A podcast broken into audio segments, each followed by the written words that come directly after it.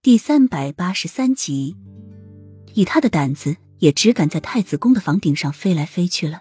他还敢飞到别处去吗？洛英一声令下，十几个侍卫都飞上了房顶。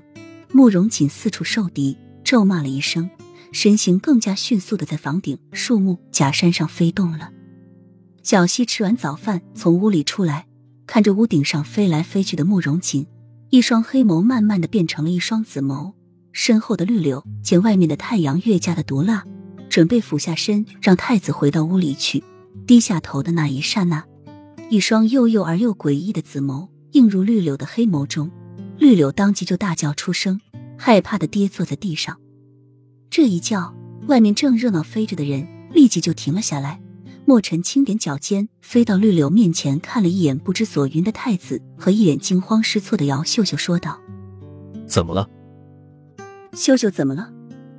洛英也跑了过来，所有的人都被这一个叫声吸引过来，就连在空中飞着的慕容锦也凑了过来。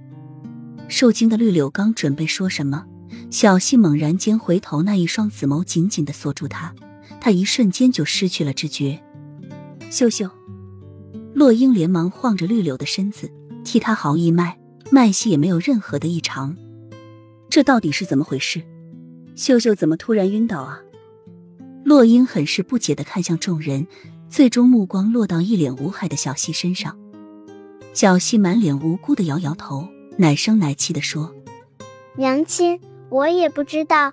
秀秀姐姐刚准备拉我回屋里，就突然叫了起来，然后就晕了过去。估计是受了什么惊吓吧。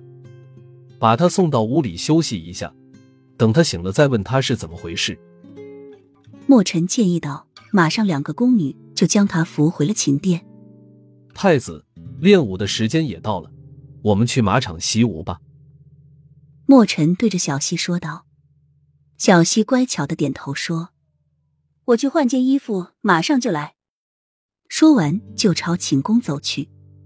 绿柳一被扶回寝宫，就慢慢的恢复了知觉，一睁眼就看到小溪那双幽深的黑眸正怔怔的看着他，刚准备出声尖叫。就被小溪捂住了嘴巴，声音冰冷而又狠厉：“你要是把今天的事情告诉任何人，那么我就立马让你消失在这个皇宫中。”